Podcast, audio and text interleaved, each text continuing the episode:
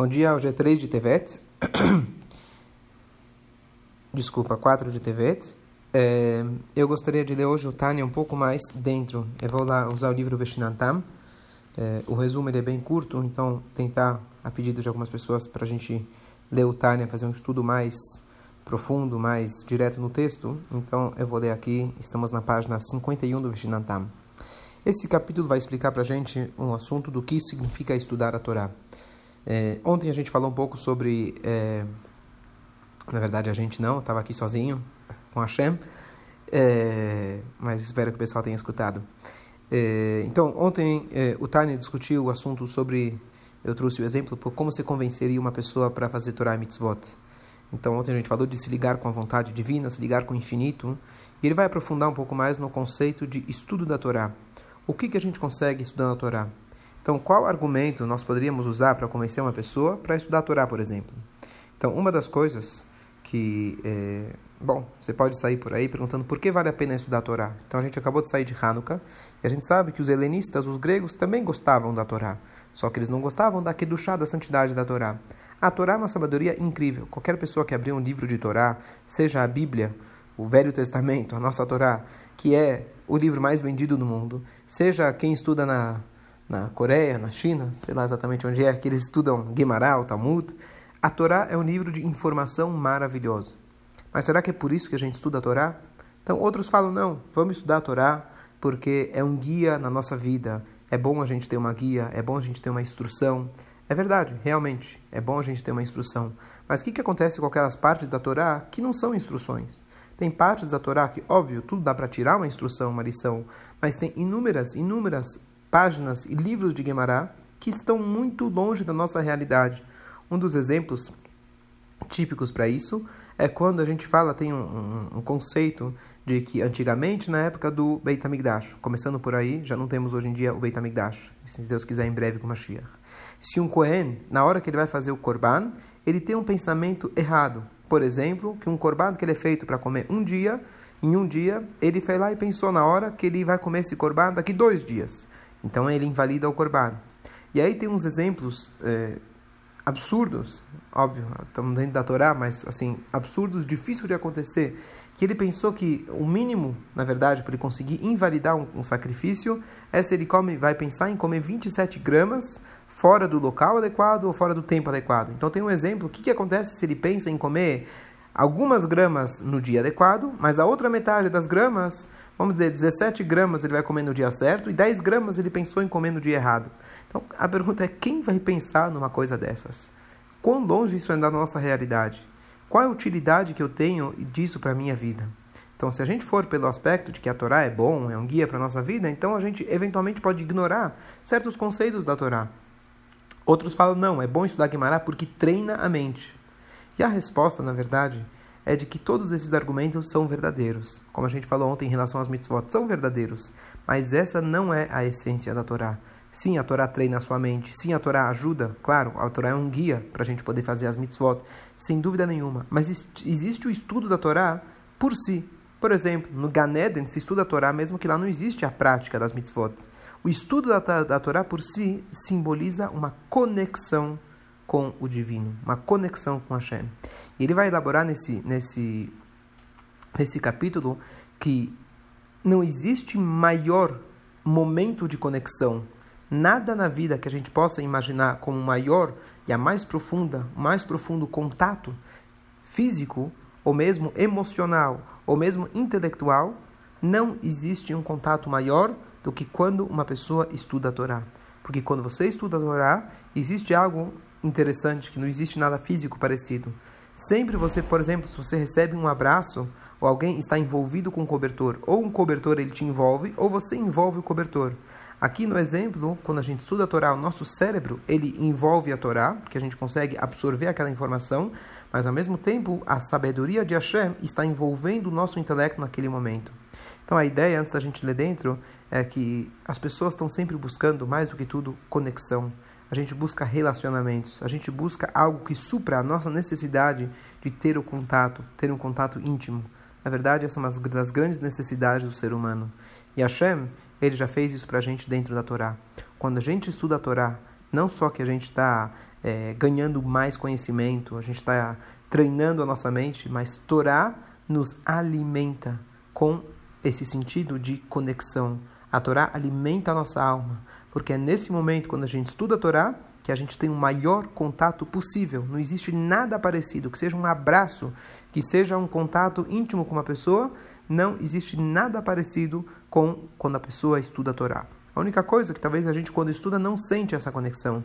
Mas quanto mais a gente desenvolver os nossos canais espirituais, quanto mais sensível a gente se tornar, a gente vai conseguir perceber que realmente a Torá nos nutre, não somente intelectualmente, não somente emocionalmente, não somente praticamente de como fazer as mitzvot, mas nutre a nossa alma.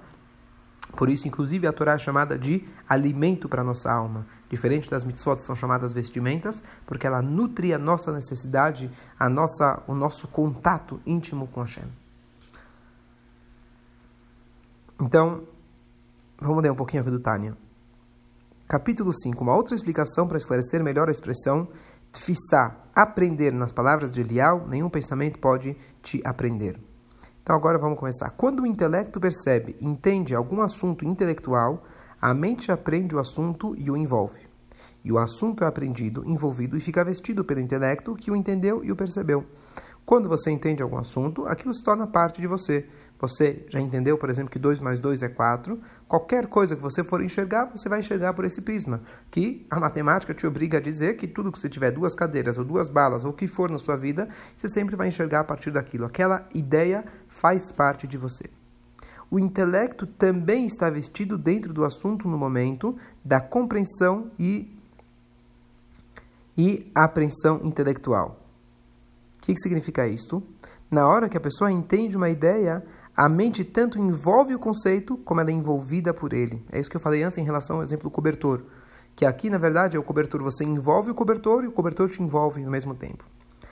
Quando, por exemplo, alguém entende e compreende uma alahá particular na Mishnah ou na Gemara, claramente e inteiramente, seu intelecto aprende e envolve aquela alahá e seu intelecto está também vestido naquele momento.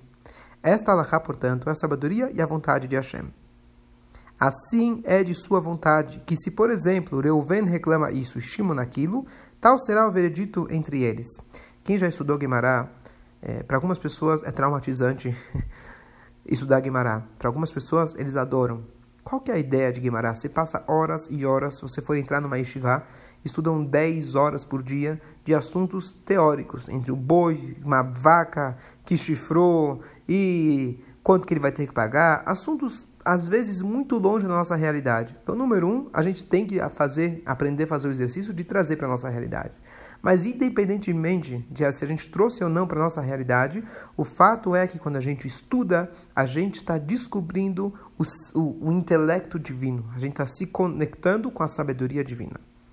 Mesmo que nunca tenha ocorrido e jamais ocorrerá um litígio sobre esses tipos de discussões e reclamações, Ainda assim, uma vez que isso surgiu na vontade e na sabedoria de Hashem, que se uma pessoa reclamasse dessa maneira e a outra daquela outra maneira, o veredito seria de tal forma.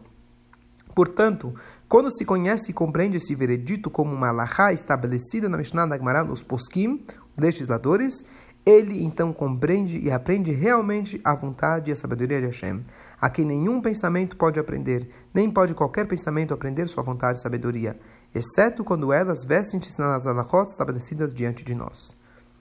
Então, o que acontece? Eu falei antes, com qual argumento você convence alguém para estudar a Torá? Todos os argumentos são bonitos, mas a essência do estudo da Torá é você alinhar o seu pensamento com, alimento de, com, com, com, com o pensamento divino. Alinhar a sua lógica, que a sua lógica seja divina. Talvez trazer um exemplo para isso. Por que tanta gente vai consultar o rabino, por exemplo, é, mestres, rebes, ou às vezes até rabinos hoje em dia. Rabino, estou com problema de saúde, o que, que eu faço? Estou com problema nos negócios, o que, que eu faço? Você está com problema nos negócios, vai, vai, vai buscar uma consultoria de negócios. Por que você vai procurar um rabino? Então, uma das coisas é que quando a pessoa estuda a Torá, ele sabe interiorizar esses pensamentos, essas ideias da Torá, ele passa a enxergar a vida com um olhar divino. Óbvio, somos seres humanos, a pessoa erra. Por isso, todo dia a gente bate, na, depois da midá, a gente bate no coração dizendo Ya'atnurá, demos maus conselhos. A pessoa está suscetível a errar. Mas, ao mesmo tempo, quanto mais alinhada a pessoa está, quanto mais torada estuda, Apesar que você vai dizer, bom, Torá é um assunto está estudando assuntos teóricos, assuntos distantes da nossa realidade, mas você alinha o seu pensamento com o pensamento divino, isso como se fosse que te dá uma nova ótica de como enxergar a vida em todos os seus detalhes. E é por isso que tem rabinos realmente experts em te dar conselhos sobre negócios, sobre saúde, sobre família, sobre qualquer tipo de assunto. Por quê? Porque eles realmente, se eles conseguem alinhar o seu pensamento com o pensamento divino, você enxerga tudo na vida com uma perspectiva, com um olhar diferente. Essa é a ideia. Então, de novo, mas a essência não é só você saber dar conselhos para os outros, mas o fato é que você pode passar uma vida inteira discutindo um assunto tão teórico e tão longe da realidade, mas nesse momento você está tendo o contato mais íntimo possível que é possível para um ser humano ter aqui na Terra. Você conectar a sua mente, o seu raciocínio com o raciocínio divino. E a ideia, na verdade, é bem parecido com aquilo que a gente falou, com aquilo que a gente falou das mitzvot.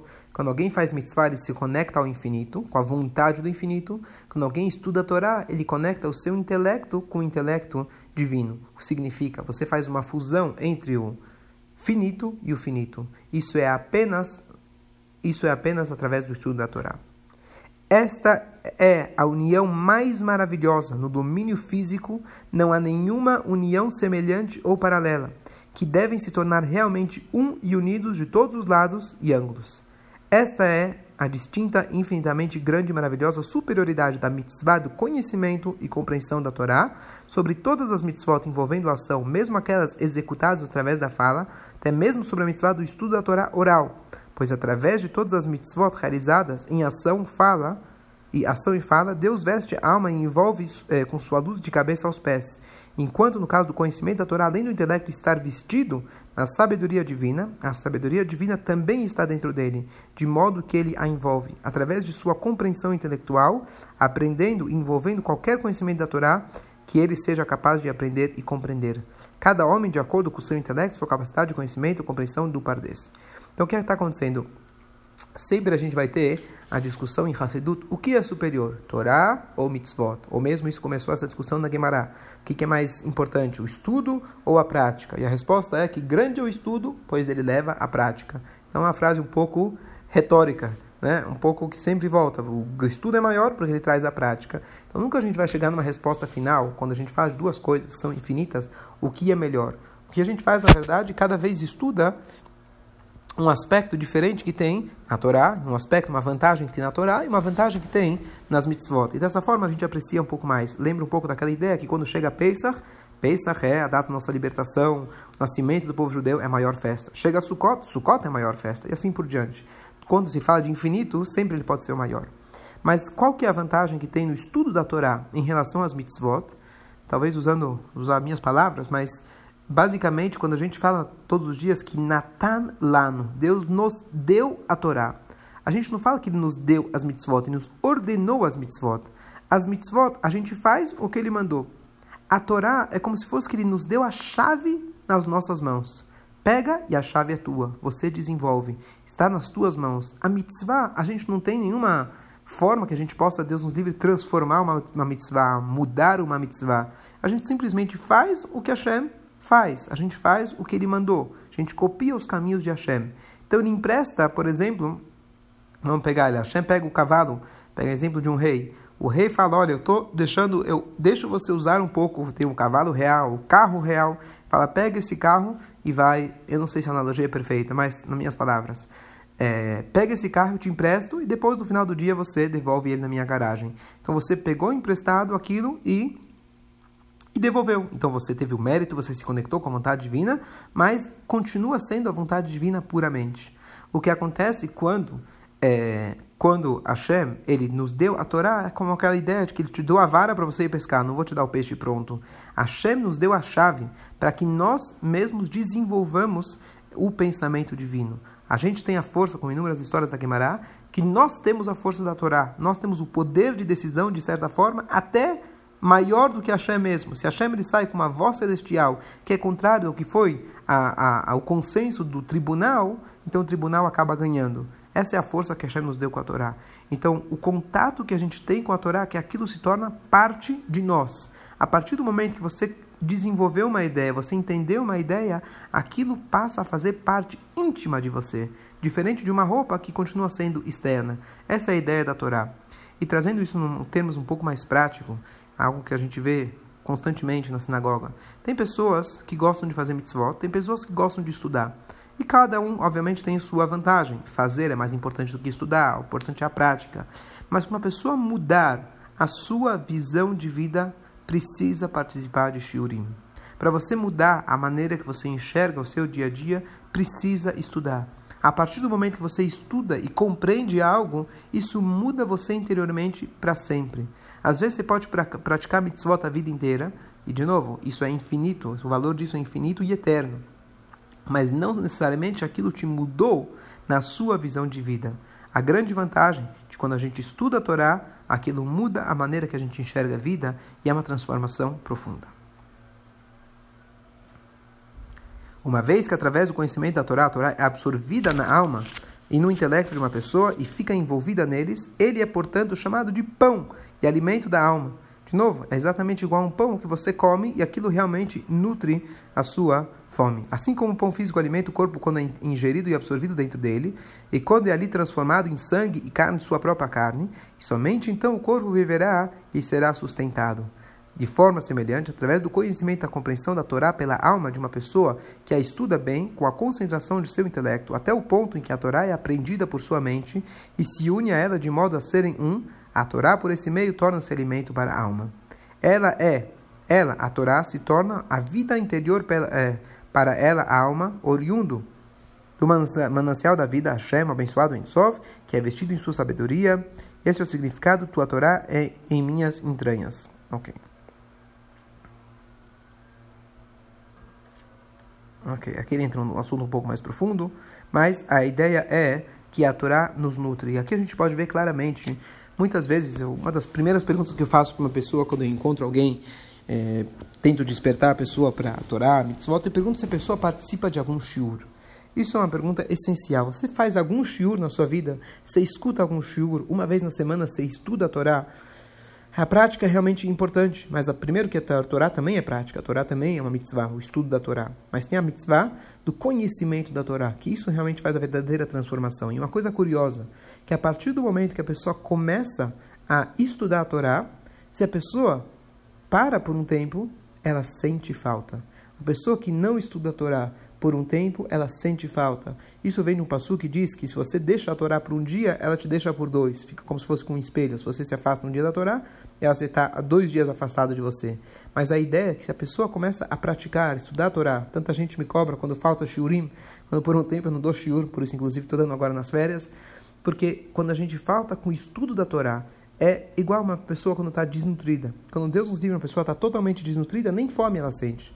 Quando aos poucos você vai alimentando ela, pouco a pouco, ela vai sentindo fome. E quando ela sente fome, significa que agora ela está vendo quão importante é o alimento. A Torá é o nosso alimento diário. Um Yodi precisa estudar todos os dias, de manhã, de noite, quando ele tem férias, tem mais tempo. Esse é o nosso alimento. Não tem mais esse, esse ah, não tenho o que fazer hoje, vou preencher como? O que, que eu vou assistir hoje? O que, que eu vou fazer? Um Yodi, naturalmente, essa deve ser a nossa, a nossa, é, é, o nosso instinto natural. Eu não tenho o que fazer, não existe não tenho o que fazer. Abre um livro, estuda a Torá. É isso que o Yodi faz. Nossa função aqui na Terra principal é a gente se conectar a Deus. Então, se tem coisas para você fazer, você precisa trabalhar, tem as mitzvot para a gente fazer, ótimo mas qualquer tempo, qualquer momento livre, a gente tem que estudar a Torá. Esse é o nosso alimento. Você tem tempo livre, a gente vai abrir o armário e ver qual é o novo chocolate que saiu, que chegou em casa para ele comer. O nosso chocolate é abrir uma Guimará. Só para concluir, às vezes a pessoa chega em casa cansada à noite e, e com todo o cansaço, a pessoa fala: Bom, então eu vou dormir. O que, que ele faz? Eu vou colocar o pijama, obviamente. Eu vou escovar meu dente, cada um com suas né, com, com as suas, regras. Por mais cansado que ele esteja, ele vai colocar o pijama ou ele vai escovar o dente. Porque isso faz parte da rotina dele. Um Yodi, quando chega em casa cansado, exausto, ele vai abrir a Guimará. Como que eu vou dormir sem estudar aquela Guimará diária que eu estudo? Ou escutar o shiur diário que eu faço? Essa é verdadeira, esse é um verdadeiro Yodi. Esse é um Yodi que realmente sente diariamente a sua fome, o seu apetite para se conectar com Deus. Eu não vou concluir a leitura aqui dentro, mas a ideia basicamente que a gente estudou hoje é esta.